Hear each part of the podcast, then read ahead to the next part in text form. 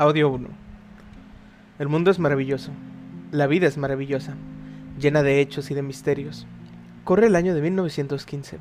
Los hechos comenzaban a opacar a esos misterios que tanto nos abrumaban, lo que los pobladores de Buena Vida tenían presente, y son reacios a la idea de que la ciencia lo explicaría todo. Buena Vida, un pueblo a punto de convertirse en ciudad gracias a la popularidad ganada al grabarse un par de películas en el Hotel Feretrum los cineastas y aficionados, pensando en su siguiente obra, llegaban a admirar la fusión de un México rural y un urbano presente en las calles.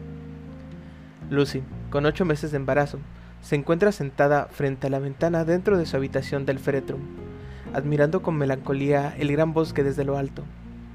Pronto tiene que partir, pues su esposo, Emilio Gabaldón, terminó su más reciente película, El silencio de los cuervos y le gustaría que su primogénito nazca en la gran ciudad de México.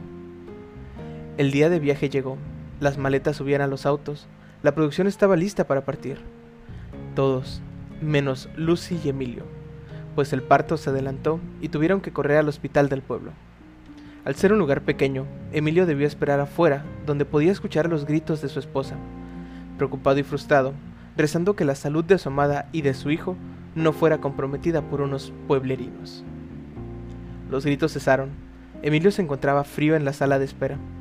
Pasaron 20 minutos y desesperado se puso de pie para él mismo buscar al doctor. Antes de eso, una enfermera con los ojos bien abiertos y la piel pálida salió y lo miró temblando.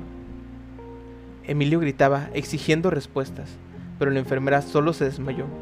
Corrió hacia la sala de partos y ahí observó a su esposa sobre la cama, desangrada.